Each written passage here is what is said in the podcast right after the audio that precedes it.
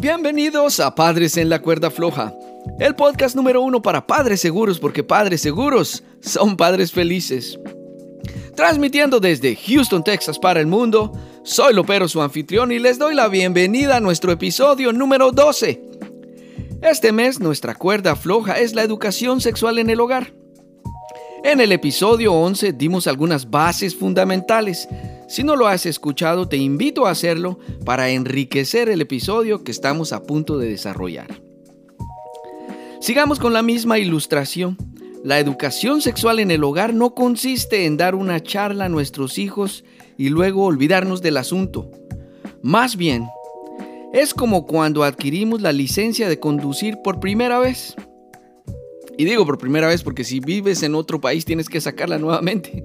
Se requiere tiempo para practicar y obtener las destrezas necesarias para poder decir que ya somos conductores especializados o conductores expertos. Las charlas con nuestros hijos debes verlas como cada ruta en la que adquieres habilidades para el manejo. Se dice que se requiere un promedio de 10.000 horas haciendo una determinada actividad para poder llegar a ser expertos en ella. De manera que si ya tienes años manejando, seguramente puedes considerarte experto en el volante. Hoy quiero desafiarte a convertirte en un conductor especializado en el arte de hablar y tener conversaciones importantes con tus hijos. Al principio, tal vez se te apague el carro aprendiendo a usar el clutch o tal vez eh, te subes en la acera o el andén cuando empiezas a aprender a parquear. O tal vez dudes en algún cruce o en una curva que requiera experiencia. Pero las verdaderas habilidades de la vida solo las da el tiempo, la constancia y la práctica. La educación sexual y la educación en general en el hogar es indispensable, pero aquí llegamos a otro aspecto importante. No importa cuán buen piloto eres, estás expuesto a otros pilotos que no conducen con la prudencia o habilidad que tú lo haces.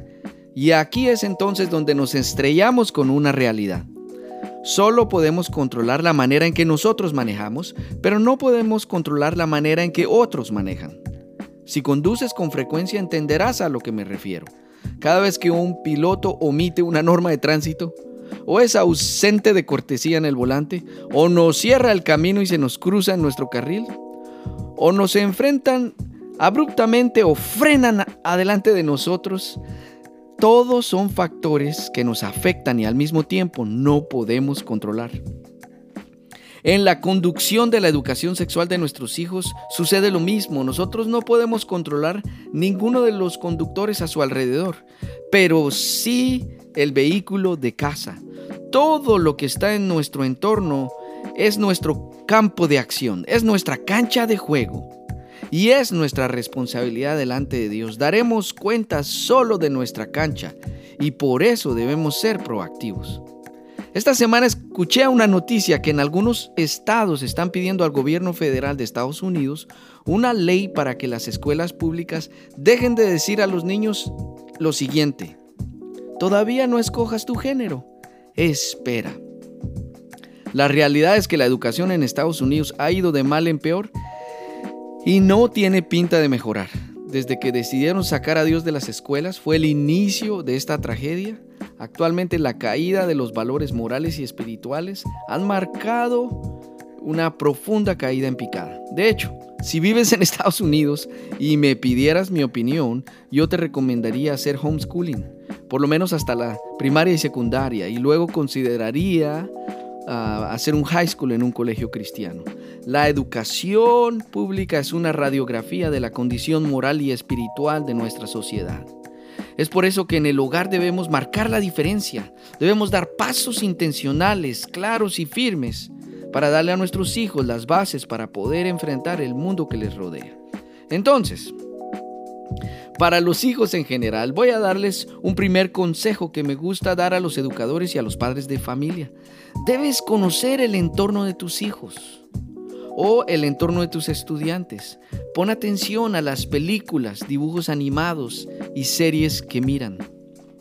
Como nuestro trabajo es con niños, siempre andamos buscando ideas para actividades, juegos y demás. Entonces con frecuencia me encuentro viendo películas para niños, para conocer lo que ven. Sin embargo, me he sorprendido viendo las nuevas series de dibujos animados, las nuevas películas y los programas que hoy en día ven nuestros hijos. Pero quiero darles un ejemplo específico que seguramente todos van a reconocer. Hace poco vi nuevamente la famosa película que vimos cuando nuestro hijo estaba pequeño, La Era de Hielo, tan famosa y nos hizo reír tanto. Pero me sorprendí mucho al darme cuenta de cuánto mensaje incorrecto tienen respecto al núcleo familiar bíblico y de tantos mensajes subliminales que la sociedad ya venía inyectando a través de pequeños chistes y pequeñas escenas. Tal vez me consideres exagerado con esto, este ejemplo que te estoy dando, pero te invito a hacer lo mismo. Esa película que más les gusta repetir a, a tus hijos, la serie que no se quiere perder tu hija. Siéntate con ellos, Mira los programas, revisa las escenas que no son tan claras y trae la claridad de los valores y los principios que están escritos y que son los valores que como familia creemos y practicamos. ¿Qué está escrito? Recuerda lo que está escrito en el manual para caminantes de la cuerda floja. Eso es nuestro fundamento.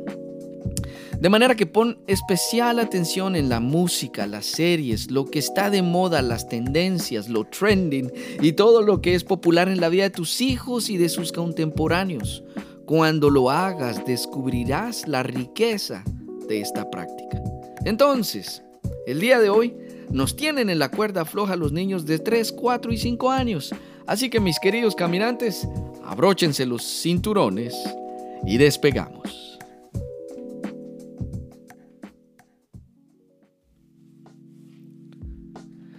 Los niños preescolares son mis favoritos. Y una de las razones es que son como pequeñas esponjas que absorben y se llenan de cualquier conocimiento al que son expuestos. Eso me conmueve y debemos aprovecharlo para que mientras ellos están en nuestra cancha, para referirme al entorno familiar, nos aseguremos que absorben conocimientos de vida, de bien, y que les hará alcanzar el plan que Dios ha trazado para sus vidas. Sin embargo, hoy en día que la economía es un desafío, es muy frecuente que tanto el esposo como la esposa trabajen y tengan actividades que les obliguen a estar alejados de sus hijos lo que produce que los niños pasen tiempo en una guardería o en tiempo extendidos en la escuela o bajo el cuidado de los abuelos o de algún familiar. Es la realidad del mundo moderno. Entonces, si la realidad de nuestra vida nos exige dejar a nuestros hijos bajo estos cuidados que acabo de mencionar, es importante que seamos intencionales en convertirnos en estudiantes del entorno de nuestros hijos. Por ejemplo, hace unos días recibimos una foto de una madre de familia sorprendida por un pequeño libro que los niños tienen en la guardería donde se presenta una familia. El libro es muy colorido y llamativo para los preescolares. Lo curioso es que esa familia está conformada por dos papás, por dos hombres. Así que escúchenme. Quiero recalcar lo siguiente. Cuán equivocados estamos muchas veces cuando nosotros pensamos o aún lo decimos. Ay, no, está muy pequeñito para entender esto. Y con esa conclusión, aplazamos conversaciones importantes. Tal parece que la sociedad no considera que nuestros hijos pequeños son tan pequeñitos para adoctrinarlos con principios que están claramente opuestos al modelo de la familia según la Biblia. También leí esta semana un artículo presentando una situación en Cuba. Los padres de familia y la iglesia cristiana también se están levantando para que las escuelas públicas no tengan el derecho de enseñar cuestiones de identidad de género. A la escuela, pero sin ideología de género. Es la campaña que se está levantando en este país justo cuando las autoridades están buscando aprobar un nuevo código de las familias en donde buscan aprobar y dar un estatus legal a las familias con condiciones especiales, pero también incluidas las familias donde hay dos padres del mismo sexo. En fin, podemos hablar de muchos ejemplos que alrededor del mundo están sucediendo, pero quiero regresarme al ejemplo del inicio, que nuestros preescolares son pequeñas esponjas listas para absorber cuánta información se les presente. Aunque los preescolares necesitan estar expuestos a socializar, a relacionarse con otros niños para su desarrollo, sugiero que cuando tengas estas charlas las hagas de manera independiente con cada hijo, con cada niño. Por muchas razones. Puede ser por el sexo, por la edad, pero aún si fueran gemelos, cada uno tiene un desarrollo diferente, un temperamento diferente y sobre todo una personalidad que es importante darle lugar y no opacar por aquel hermano o hermana que es más temperamental o más talentoso, según nosotros. A los preescolares les gustan las canciones, las repeticiones y las instrucciones que tienen uno, dos y tres. Son muy estructurados y se adaptan a las rutinas muy bien. Recuerden, no les molesta repetir la misma rutina cada día. Les da disciplina y estructura. De manera que encuentra canciones, alguna frase, algún juego que te ayude a conectar y afirmar lo que quieres decir. Por ejemplo, uno, tu cuerpo es el templo de Dios. Dos, nadie debe tocar tu cuerpo. Tres, si algo extraño sucede, me hablas. Es solo un ejemplo, pero debe ser algo importante. Tú debes de escoger aquellos aspectos que quieres resaltar y dejar en el corazón de tus hijos. Como les digo, es solo un ejemplo. Tú escoge aquellos principios que quieres reforzar. Pero debe ser bien importante que tú tengas conversaciones donde puedes hablarle con los términos correctos, con los nombres de las partes de nuestro cuerpo que son, eh, sin sobrenombres u otros términos. Parte de la riqueza de esta conversación es que al nivel de tus hijos, ellos progresivamente van recibiendo de ti los conceptos correctos de su sexualidad y del valor que tiene. En el blog encontrarás una página que puedes darte algunas pautas, algunas ideas para poder iniciar esta instrucción con tus preescolares. Terminemos este segmento entonces con una palabra de ánimo. No importa lo que rodea la vida de tu preescolar, la buena noticia es que estás tú como un agente de Dios, como un agente de cambio, como un eco de la voz del Padre Celestial en la vida de ellos. Así que da pasos seguros y firmes con la claridad de que todo lo que hagas para la formación moral y espiritual de tus niños tiene un respaldo directo del Padre que cuida de todos nosotros. Así que, mis caminantes de la cuerda floja, manos a la obra.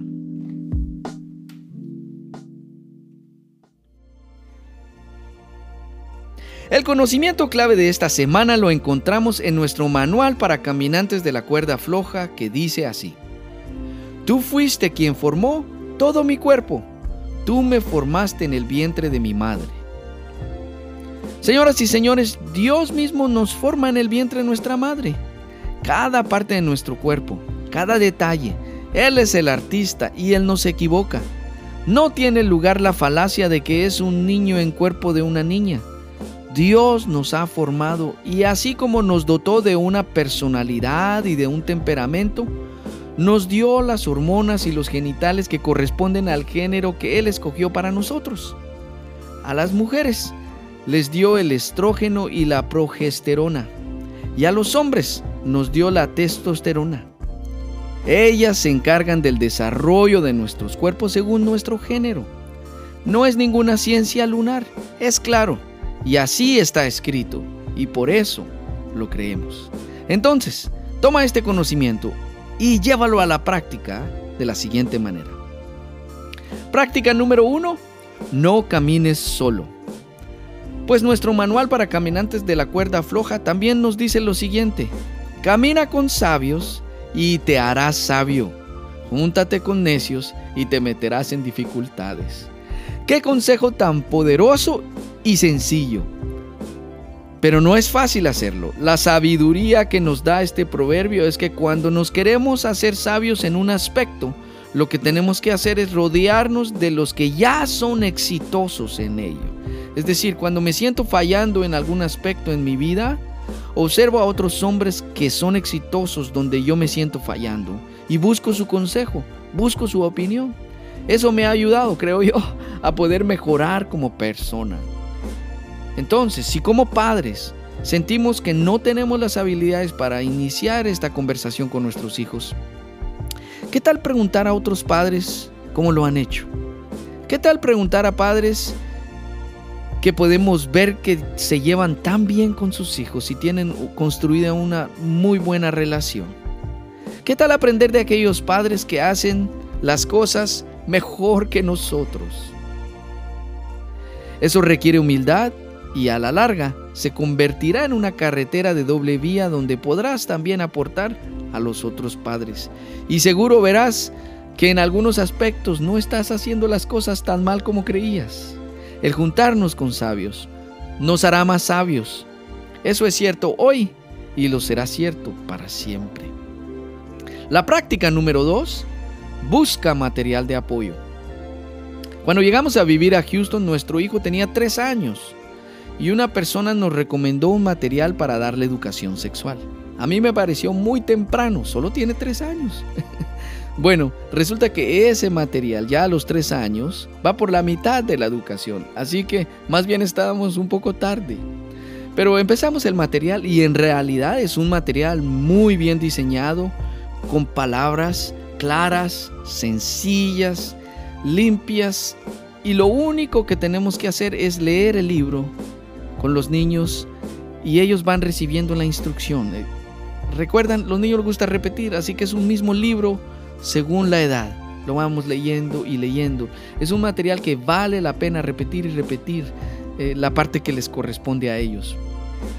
Nunca olvidaré la expresión de Nico cuando el material presenta la relación sexual entre el esposo y la esposa y así se forma un bebé.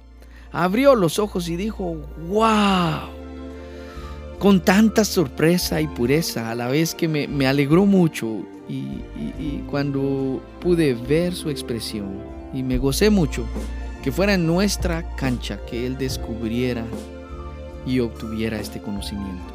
El material está solo en inglés y en el blog está el nombre y el link por si te interesa. Eh, pero quiero pedirles algo a los caminantes de la cuerda floja que escuchan. Si tú conoces algún material en español, por favor colócalo en las notas del blog para que más padres sepan y podamos aprovecharlo. El material que les comento se llama God's Design for Sex Series. Son cuatro libros y va, por supuesto, desde bebés hasta los 14 años. Lo hemos recomendado a muchos padres y lo recomendamos 100%. Pero también recuerda, según la edad de tus hijos, debes buscar materiales, enlaces en la web, eh, haz lo que necesites de acuerdo a la edad de tus hijos. Entonces, ten presente este conocimiento y realiza estas dos prácticas con paciencia y constancia. Seguro descubriremos muchas cosas que nos harán mejores padres y entonces podremos respirar profundo, mirar para atrás y decir, llegamos al otro lado, pasamos esta cuerda floja.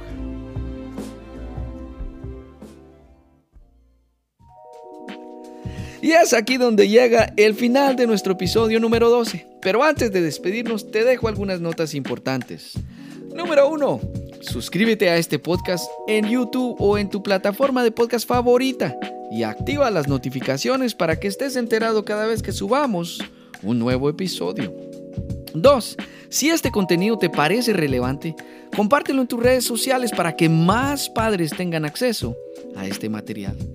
Y número 3, si conoces a alguien más que como tú y como yo andan atravesando cuerdas flojas en la paternidad, invítalo a caminar con nosotros la próxima cuerda floja en Padres en la cuerda floja, el podcast número uno para padres seguros, porque padres seguros son padres felices. Hasta la próxima. Moitas grazas.